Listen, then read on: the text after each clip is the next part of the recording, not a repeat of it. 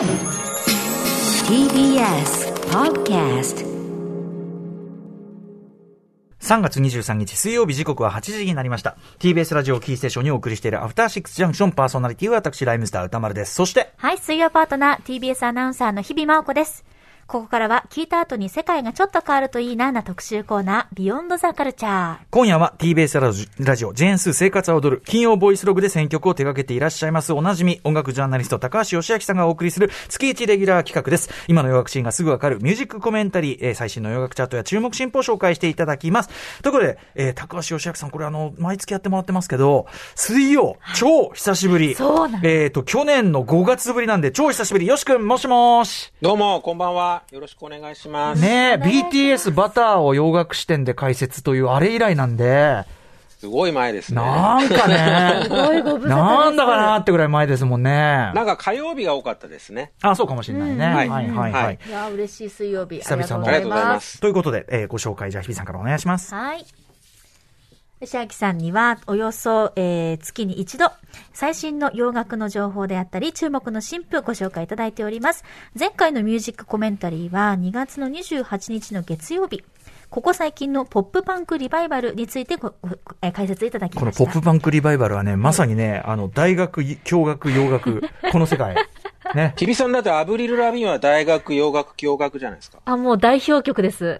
大大大学、教学、洋楽の代表曲。代表曲です代表曲、アブリル・ラビン。アブリル・ラビーン。はい。もう絶対です。ありがとうございます。いただきました。はい。はい。そして最近ではですね、E テレで放送されていました、星野源、え、星野源の音楽口論に音楽を解説することが大好きなパペットの吉解説員として出演されてい大ます。活躍中でございます。はいありがとうございます。はい。えー、ということで、毎回ね、はいあの、前半は、その、なんていうかな、最新トレンドというかね、そんなあたりをはいいつも独自に解説していただいてますが、今回どんな感じでいきましょうか？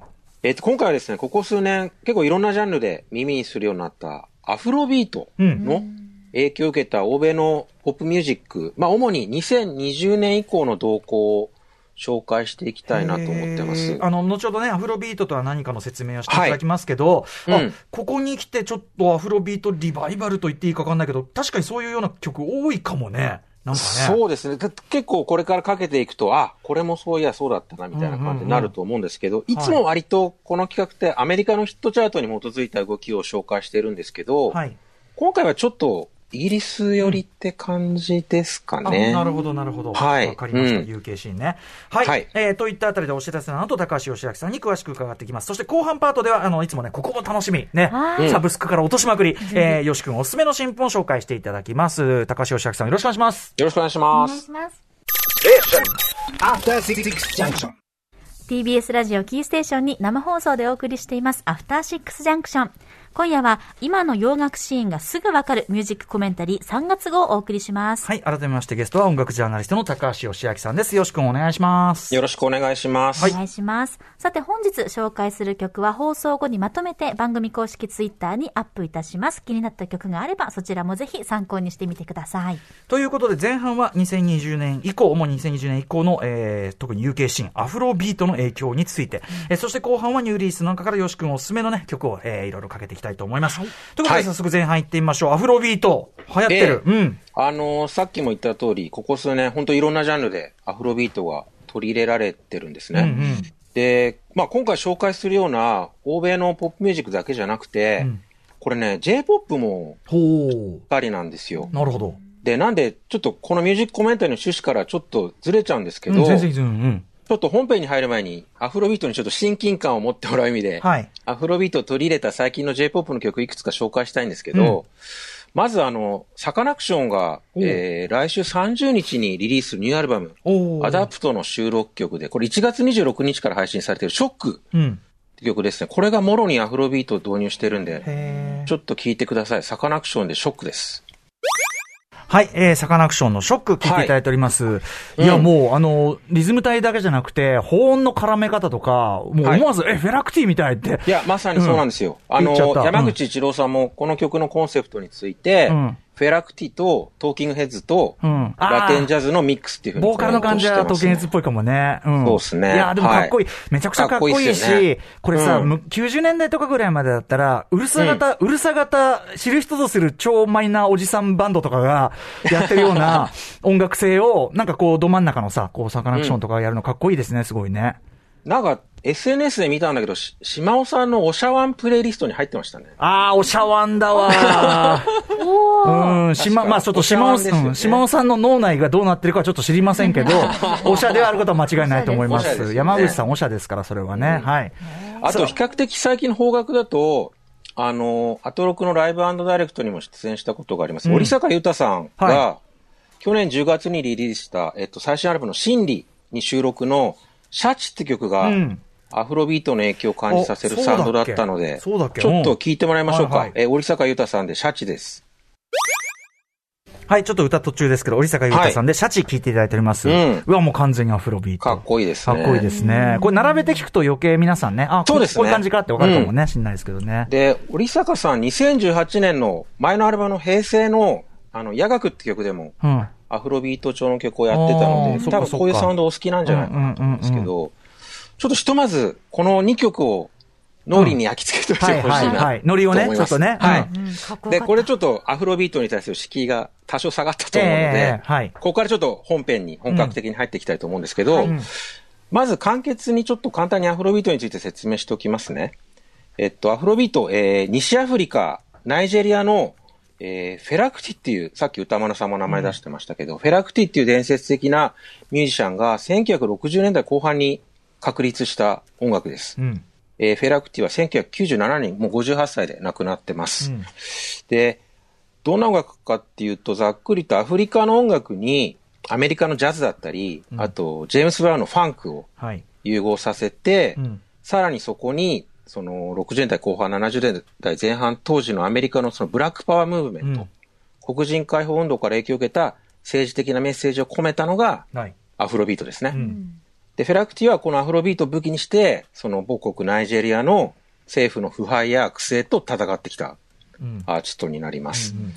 じゃあちょっとそんなフェラクティのですね、代表作にして典型的なアフロビートが打ち出されている曲を聴いてもらいたいと思います。これナイジェリアの政府や軍隊をゾンビに例えて批判した、えー1977年のゾンビという曲なんですけど、もうトータルで12分以上あるんで、本当にその、はい。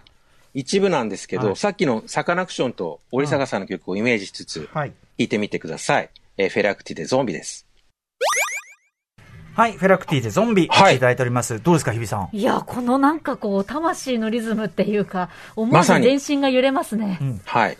あの、かつて歌丸さんもあの、体突き動かすアフリカンビート。ああ、はいはい、そうそうそう。まあね、なかなかグレーゾーンでありますが、あの、はい、はいライムスターでもね、ちょっとね、お世話になったりしてるかもしれません。はい。うん。そうですね。そうそうそうはいそうそう。はい。でも、あのーやっぱ独自のこのさ、ポあのーなんていうの？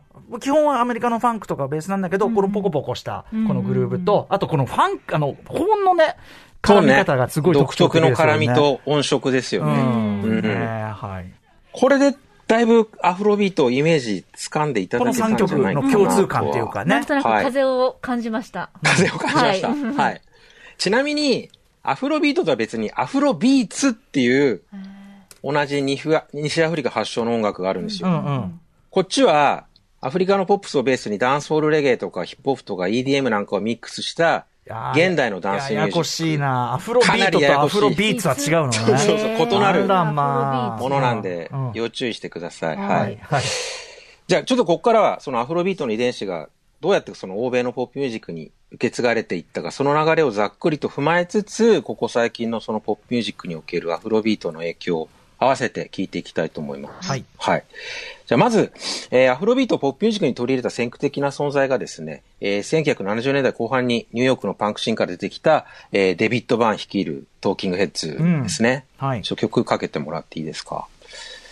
で、象徴的な作品が、えー1980年リリースの、えーアルバム、リメイン・ライト。名盤ですねね。。うんはい。で、今、BGM で流れてるのは、アルバムのオープニング曲の、えー、ボーアンダーパンチスって曲ですね。めちゃくちゃ聞いてました。うん。ああ、歌丸さん好きだよね、うん絶対ね。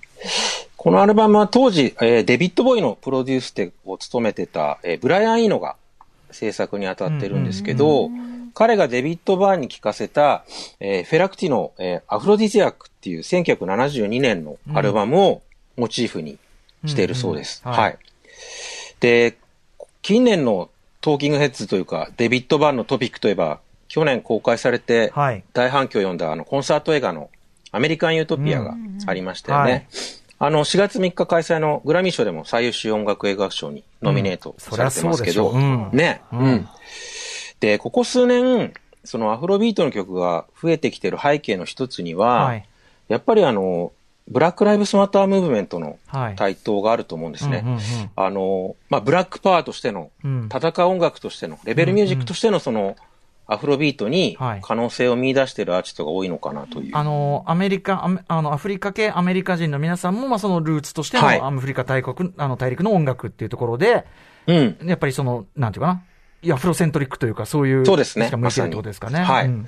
で、映画ご覧になった方はわかると思うんですけど、アメリカン・ユートピアって、すいません、今電話かかってきちゃった。今日はお家からリモートではい、なんつってね。あ、ちょっとその原稿、もうちょっとしばしお待ちを、なんつってね。快速だったかしら。大丈夫よ、全然ね。すいませんうんで、そう。焦ってるよしくん。焦るあ。こんなさ、俺、焦り汗吹く人久しぶりに見たわ。いや、留守電入んなくてよかったな。本当だよね。確かにな変な人の留守電がね。大丈夫、大丈夫。うん。はすいません。うんそう、アメリカン・ユートピアです。はい。で映画ご覧になった方はわかると思うんですけど、多分、デビッド・バーンも、その辺に対してすごい自覚的なんじゃないかなっていう気がするんですね。その、今、アフロビートを鳴らすことに対して、はい。まあ、トーキングヘッズの頃、はい。40年前とはまた別の意義を見出してると思うんですね。あの、80年代とかはさ、そういうね、あの、向こうのミュージシャン連れてきたりみたいな、ちょっとある種植民地主義的というか、はい。てね、そういうあれだって批判もありましたけど、はい。そういう構造みたいな。ね、要するに白人がそういう音楽をやるという構造自体にかなり自覚的になってるのが今って感じしますもんね。そうですね。で、実際、そういう新しい形で、プレゼンテーションすることに成功しているとうんうん思うんですね。うんうん。で、演奏自体もトーキングヘッズ版とまた違ったうん魅力を獲得してるんじゃないかなとうんうん思います。はい。じゃあちょっとトーキングヘッズ版と聞き比べて。みたいと思います。じゃあ映画アメリカン・ユートピアから、えー、ボーン・アンダー・パンチズです。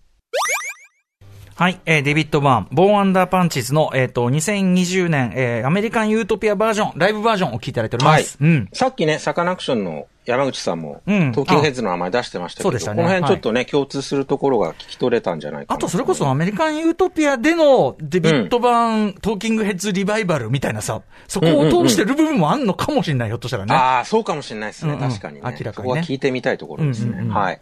うん。で、デビッド・バーンが、この映画のアメリカン・ユートピアの編成でツアーを開始したのが、うん。2018年の3月なんですね。ほうほうほう。で、4月には、その、アメリカ最大規模の、あの、フェスのコーチェラのステージに立ってるんですけど、うんこの時のコーチェラでヘッドライナーを務めてたのがビヨンセなんですよ。あの歴史的パフォーマンスですねはいはいドキュメンタリー映画にもなりましたけど。で、ビヨンセはこのステージでヒット曲のデジャブをパフォパフパフォームするときに、イントロダクションとして、さっき聞いてもらったフェラクティのゾンビを演奏してたりするんですね。で、ビヨンセって2010年前後にフェラクティにインスパイアされたコンセプトアルバムを制作する構想を立ててたこと。があるんですね。はこれフェラクティの生涯を描いたフェラっていう2009年上映の、あのブロードウェイミュージカルに。影響を受けたものだったんですけうど、ん残念ながらちょっとお蔵入りになっちゃったんですよね。うん。で、こういうビヨンセの動きもめちゃくちゃ興味深いんですけど、うん彼女よりも前に、えーヒップホップ R&B サイドから今につながるアフロビートの再評価を促した立役者と言えるのがソウルクエリアンズうんうん。ですね。えーソウルクエリアンズはですね、えー1990年代後半に、えーザ・ルーツの、ヒップホップバンドのザ・ルーツのドラマのクエストラブだったり、あと、R&B シンガーのディアンジェロとか、うんエリカ・バドゥとか、ラッパーのコモン、うん。あとビートメーカーの J・ ディラなんかが組んだ、まあ音楽制作集団です。意識高いなね。うん で、彼らは2000年代前半に、こう、アフロビートの導入にすごい積極的に取り組んで、うんうん数々の素晴らしい作品を残してるんですけど、うん中でも傑作として名高いのが、えーコモンが2000年にリリースした、えー、Like Water for Chocolate というアルバムです。うん今、BGM で流れてるのはそのアルバムの、えー、ヒートという曲なんですけど、で、このライコーター・フォー・チョコレートがアフロビートの影響を非常に強く打ち出してるんですね。うんうん。まずアルバムの1曲目のタイトルが、えータイムトラベリン、カッコ、あ、トリビュートトゥフェラなんですよ。うんうん。えータイトル通りもうフェラクティのトリビュート曲で、うんうんゲストに、えっ、と、フェラクティの息子、フェラクティの息子のフェミクティが参加してます。うんで、それに続く、今 BGM で流れている2曲目の Heat。うんこれが、えーアフロビートの確立に多大な貢献をした、あの、フェラクティの、まあ、右腕的存在だったドラマーの、トニー・アレンのアシコって曲をサンプリングしてるんですね。うんうんだ2曲とも、プロデュースを手掛けてるのは、あの、ジェイ・ディラだったりするんですけど、うんうんだから、コモンのあの、まあ、名盤として名高い、うんライク・ウォーター・フォー・チョコレートは、はいもうアフロビートのオマージュで幕を開けるっていう。感じですね。はい。で、このアルバムってアフロビートを前面にこう打ち出しつつ、同時にそのアフリカ・アメリカンのアイデンティティに正面から向き合ったうん。アルバムでもあったんですけど、コモンはこのライク・ウォーター・フォー・チョコレートから20年後の2020年ですね、うん。あの、ブラック・ライブスマター・ムーブメントが台頭したタイミングで、うん。また再びこう、アフロビートを取り入れたアルバムを作るんですね。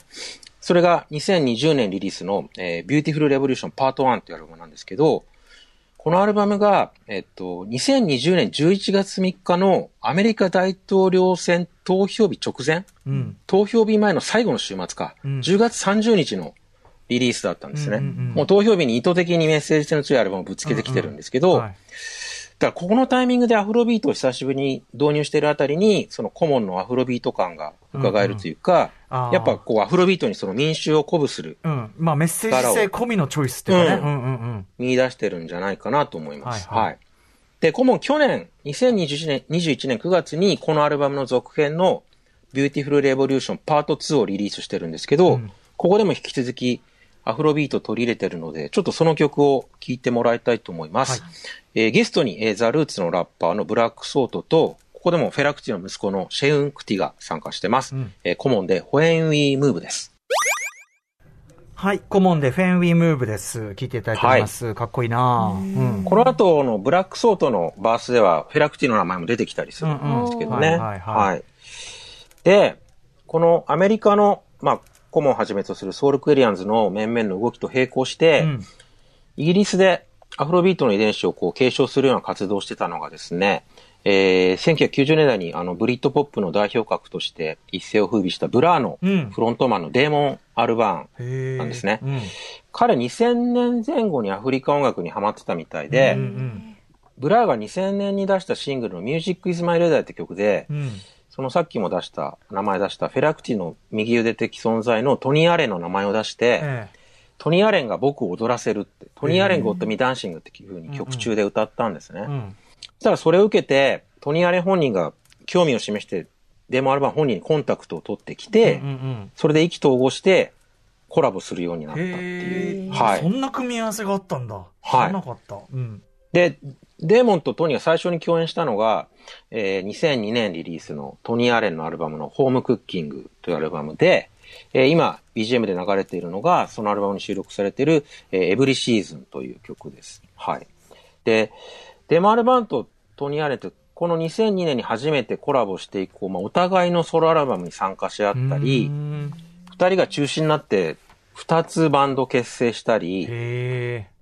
あと、えっと、なんだっけな。クラッシュのポール・シムノンも含む、ザ・グッド・ザ・バッド・アンド・ザ・アグリーっていうバンドと、うんうんあと、レッド・ホット・チリ・ペッパーズのフリーも加わってたりする、うんロケット・ジュース・ザ・ムーン。この二つのバンドを結成してます。で、デモ・アルバンとトニー・アレンって25歳ぐらい年齢差あるんですよ。うんうんう。うんん。にもかかわらず、結構お互いの活動に欠かせない存在になってって、へで、結局トニー・アレンって2020年4月30日に亡くなってしまうんですけど、うん。それまでも二人はもう定期的にコラボを続けていくことになるんですね。へだからトニー・アレンにとって、もうデーモン・アルバンってもうフェラクティに次ぐえようなうんうん。音楽パートナーと言っていいと思うんですけど、全然ね、もちろん人種、国籍、ね、音楽ジャンルも本来は違うところにね。そう。なんうん。で、2010年代以降、そのトニー・アレンはそのデーモン・アルバンとの交流がきっかけになって、若いアーティストだったり、あの、クラブミュージックのアーティストも共演する機会が急増するんですね。うんうん。例えば、えーハウスのセオ・パリッシュとか、うんうん。テクノのジェフ・ミルズとか、おうおう。あと、イギリスのクラブミュージックの重鎮のコールドカットなんかともコラボしてたりするんですけど、こういうトニー・アレンのこのジェネレーションとかジャンルを超えた活動によって、うん。その若い世代にとってアフロビートがこう、親しみやすいものになったのは間違いないかなと、うんうん。はい、思います。で、実際、トニー・アレンが2020年4月に亡くなる直前まで取り組んでいたのが、こう、いろんな国の若いラッパーとのコラボアルバムだったんですよ。で、志半ばで亡くなってしまったんですけど、でも本人のビジョンを尊重しつつ、制作途中だった音源をまとめたのが、えっと、去年の5月に、えートニー・アレンの遺作としてリリースされた、えー、There is no End というアルバムになります。はい。じゃあちょっとここから一曲聴いてもらいたいと思います。えっと、デーモン・アルバーンがプロデュースを務めた曲で、えイギリスのラッパーのスケプタと、えナイジェリアのベン・オクリという詩人が、え参加している曲です。えトニー・アレンで Cosmosis です。はい、トニー・アレンで Cosmosis フィーチャリングベン・オクリえースケプスケプタを聞いていただいております。はい。なんかさ、アフロビート感もそうだし、ちょっともレゲエ感と、ああとセカンドラインファンク感って、さっき、あの、コモンのさ、フェンウィームーブにもちょっとセカンドライン感感じたんだけど、うん。うんうんうんだからなん。かそういうこう、なんつうの？アフ、アフリカン、アフリカン由来のいろんなグルーブみたいな、はいうんそれの現代版みたいな、やっぱトニー・アレンさんなんか意識してるのかなって感じがする。全部アフリカから始まっててね、ねその辺が繋がっていくってことだと思うので。いつビガンインアフリカですよね。そうですね、本当にまさにまさに。うん。で、ここ10年のイギリスの音楽シーンは、こういうトニー・アレンのこうジャンルをまたいだ精力的な活動の影響を強く受けている印象があって、うん。まあ、イギリスはね、もともとアフリカ移民が多いことも関係してると思うんですけど、はいえーイギリスで非常にアフロビートが盛り上がってるんですけど、えーで、積極的にアフロビートを取り入れてるのがサウスロサウスロンドンを中心としたうん UK ジャズシーンですね。今まさに盛り上がってるところ。うんはい。うんもうここを掘り下げていくだけでも1時間ぐらいの濃い特集ができちゃうと思うんですけど、今回その中からちょっと代表してココロコというバンドを紹介したいと思います。うんで、ココロコはサウスロンドン拠点に活動する、まあ、8人組のジャズバンドで、ボーカルも取る女性のブラスセクション3名がフロントにこうザッと立ってるのが特徴なんですね。かっこいい。うん。うん。で、2018年にデビューして以降、まあ、ジャズとアフロビートの融合を打ち出してるんですけど、今年8月に、えーいよいよですね、初のフルアルバム、えー、Could We Be More を発表する予定になってます。で、すでに先行シングルとして、えーカットされているのが今 BGM で流れている We Give Thanks って曲なんですけど、今日は2020年にリリースした、えー、Carry Me Home っていうシングル曲を聴いてもらいたいと思います。この曲は80年代にフェラクティのバンドに所属していた、えーデレソシミっていうキーボード奏者との交流から、えーインスピレーションを得て作った曲とメンバーが話してました。うんうんじゃあ聴いてください。ココロコで Carry Me Home です。はい。えー、心こで Carry Me Home 聴いていただいております。あの、おしゃれな、シャレオツな、こう、ジャズ始まったなと思って、でも、グルーブと、あとやっぱこう、ホーンが入ってくると一気に、フェラクティ感というか、やっぱアフロビート感。ね。あ、あとちょっとやっぱアシッドジャズっぽいなっていうところもありますよね。あ確かにねうん。うんはいはい、かっこいいです。で、あと、この UK ジャズ勢と、えー現在のイギリスの音楽誌にアフロビートを積極的に導入しているのがですね、えー今年2月に開催されたイギリスの、えーブリットアワードっていう最大の音楽賞で最優秀プロデューサー賞を受賞した、えーロンドンのインフローっていうプロデューサーなんですね。まあブリットアワード、歴史42年あるんですけど、黒人プロデューサーが賞を取っ最優秀プロデューサー賞を取ったの、今回が初めてらしいです。えー、それはちょっとびっくりしたんですけどそれは若干今までに問題がありすぎる感じがするけど。本当そう思いまますね。ううんん。で、このインフローって2010年代半ばからぐらいから東学を表してきたプロデューサーで、今はもうアデルとか手掛けるぐらいの売れっ子になったんですけど、うんもともとはそのブラックパワーに根ざしたソウルとかファンクを的なサウンドを得意としてた人なんですね。はいで、そういう作品の中でたびたびアフロビートを取り入れてきて、うん今 BGM で流れてるのは、そのインフローのですね、覆面プロジェクトの SOUL っていう SAULT と書いて SOUL の、えーブラックライブスマタームーブメントに影響を受けて作った2020年のアルバム、 Untitled Black Is っていうアルバムに収録の Bow という曲です。かっこいいなこれも完璧アフロこの曲めちゃくちゃかっこいいですね。完璧アフロビートだね、これはねね。うんうん。で、そのインフローがアフロビートの影響を受けて作ったプロデュース作品だから、また一曲聴いてもらいたいんですけど、えー、今度はですね、ナイジェリアをルーツに持つロンドン出身のラッパーのリトル・シムズでイすね。ェーイ、大ファンです。リトル・シムズの、うんはいえーフィアノーマンって曲です。うんこれ、去年、もう2021年の全ジャンルひっくるめでベストアルバムとの呼び声が高い、えー、Sometimes I Might Be Introvert っていうアルバムに収録されてる曲なんですけど、これももろにフェラクティを連想させる、えーアップリフティングな曲になってます。はい、じゃあ聴いてください。リトルシムズでフィアノーマンです。はい。ということで、えーリトルシムズでフィアノーマンです。ちょっと短いですが。並べてはい聞くとすっごいアフロビート感ってもうね、うんみんな完全に入ったんじゃないかと思うけど。はい。うん。かっこいいです。うん。で、アフロビート的な観点から今後のイギリスのシーンで、あの、注目したいのがですね、うんあの、今聞いてもらっているリトルシムズの最新作にも参加してた、えーナイジェリア出身でロンドンに拠点を置いている、えーオボンジェイヤーというシンガーです。えっと、彼はですね、2016年にデビューして、アフロビートをこういろんなダンスミュージックとミックスした、あの、先鋭的なサウンドで注目を集めてナイジェリアだったらね、完全にお膝元だもんね。だってフェラクティね。うん。で、そのオボンジェイヤがですね、5月13日に、えーニューアルバム、 Some Nights I Dream of Doors をリリースするので、ここから、えー先行シングルの Message in a Hammer という曲を聴いてもらいたいと思います。これ、本人曰く、えー俺たちから略奪を働いた権力との戦いについての歌っていうのを説明してます。はい。じゃあ聴いてください。えーオボンジェイヤでメッセージ・イン・ア・ハンマーです。はい。オボンジェイヤでメッセージインハンマーを聞いていております。これはまた随分エレクトロなそうですね、アフロビートをベースに、うんまあ、まあ、現行のダンスミュージック的にこう、昇華させていったような感じなんですかね。うんなるほど、こんな人もいるよはい。ね。はい。ということで、お分かり、お分かりいただけただろうか。お分かりいただけただろうかって感じですけど、うん日比さんどうですかね？はい、あの、本当に不勉強ですいません。全然知らなかったところだったので。いやいやいや全然普通、普通、それ。はいアフロビートのイメージをなんか掴んでいただけたらな。はい。なんか、なんか、ここ最近っていろんなことがあるじゃないですか。うんなかなかパワーが湧かない毎日の中で、こういうジャンルを聞くと、すごいなんかそこからこう、力がみなぎってくるような感じがして、はい。すごく勉強になりました。ありがとうございますい。や、鼓舞されるものがありますよね。うん本当に結構ね。はいはい。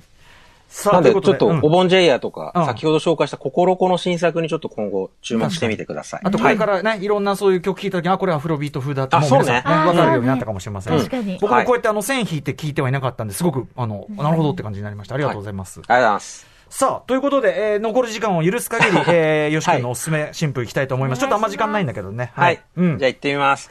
えー、1曲目はですね、えー、アイランド・オブ・ラブの At Home という曲です。はいえー3月17日にリリースされた、えー EP、 Songs of Love の収録曲です。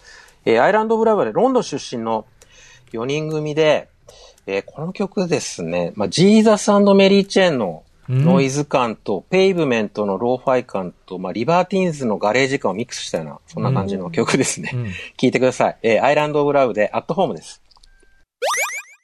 はい。アイランド・オブ・ラブで、アットホームということで。ちょっと音悪いし、うるさいけど、キュンとするものがあります。この音悪さがね、そうそう。青、青さでいいんじゃないの、ねうん。かっこいいですね。これ EP 丸ごと最高なんで、ぜひチェックしてみてください。アイランド・オブ・はいラブね、知らなかった。うんはい。さあ、そして、次、えー次うんはですね、ボデガのスローンという曲です。えー3月11日に出たセカンドアルバム、ブロークン・イクイプメントの収録曲で、えーボデガ2018年にデビューしたニューヨーク・ブルックリン出身の男女混成5人組バンドで、これはエッジの立ったキレッキレのポストパンクになってます。えーはい。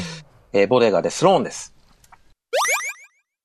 はい。ボデガでスローンを聴いていただいております。すごい。こういう曲さ、ななんか79年みたいなさ。そうね、もろそうですね79年みたいなさ、うんこういうの、ちょっと最近っていうか、ここ数年かな、ちょいちょいあるよね。まあ僕が好きだから選んでるっていうのもあるんですけど、めちゃくちゃ多いです。ね、僕も、僕もすごい好き。うん。はい。えなんかでも、ここのとこ来てる感ありますね、なんかね。来てますね来てます。はい79年。うん次も、次もそんな感じです。行ってみよはい。えっと、フォリーグループの I Raise You っていう曲で、うん3月25日に出た、えー EP Human and Kind の収録曲です。えーフォリーグループは去年デビューした、これもサウスロンドンに拠点を置く4人組で、う。うん。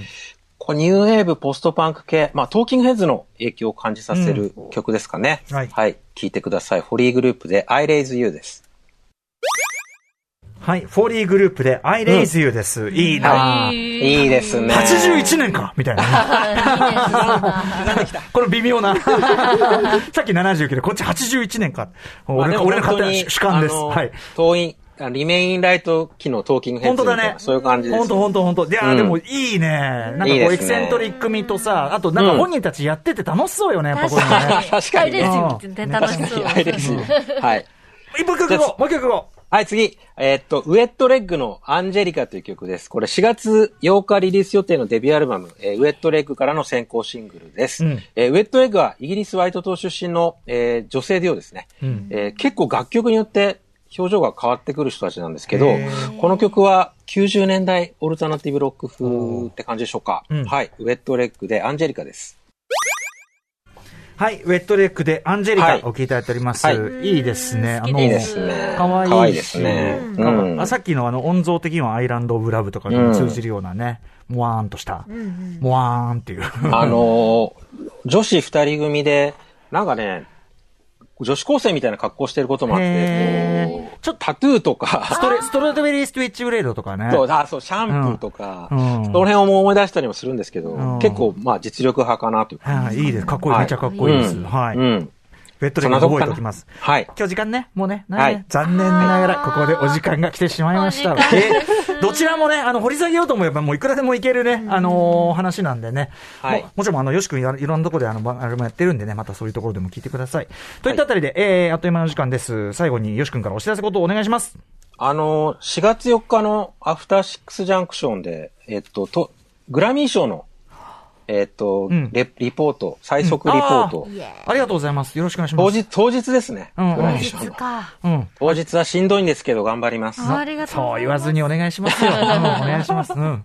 はい。そして、うん、楽しみにしてね、ああと、えー、Amazon Music 独占ポッドキャスト番組、えー、高橋義明のジェンス生活が踊る歌絶賛配信中です。うん最新回は、えー、1980年代の反戦ソングを取り上げてます。はい。確かに今この情勢の中でね、もうなんか、冷戦みたいな、そうなんですよ。う。ん、時代で。ね、しかも核戦争の危機なんてさ、うん。80年代の話かと思ってたみたいなさ、そう。だそれが今、なんか妙に説得力を帯びてきちゃって、スティングのラシアンズとか、うん。フランキー・ゴースト・ハリウッドのトゥートライブスとかね、うんうん。あの辺の曲がこう、ちょっと興味深く聴けたり、うんあと、歌村さんが 80s ナイトイベントで必ずかける、ジョニー・ヘイツ・ジャズの、はい I don't wanna be a hero とか、はいはいはい。入ってますので。ああ、はいなるほど。いいですね。うんはいそのあたりを、まあ、歌詞の、あれかな、解説とかも含めて。そうですね。はい。かりました。ありがとうございます。ということで、うん毎月楽しみにしておりますが、水曜はいつになるのか？ね。ですね。はい。また水曜のチャンスもお再びまた願いします、ね。近いうちに呼んでください。再び教学、大学教学洋楽 代表曲。大学洋楽、大学教学洋楽代表曲。アブリルラビーンアブリル・ラビーン。あーもうここまですごい、しっかりいろいろ話聞いてきた最後の最後に崩してしまった。いやいや、いいと。そこが、ひびちゃん、ちゃん。そこがいいんじゃないの。はい。ということで、高橋義明さんプレゼンツ、今の洋楽シーンがすぐわかるミュージックコメンタリーでした。よしくありがとうございました。ありがとうございましたどうも。明日のこの時間は、教えてアメコミ先生、これ、誰ですか？編、お送りします。そういう人が増えてんのよ。After Six Junction.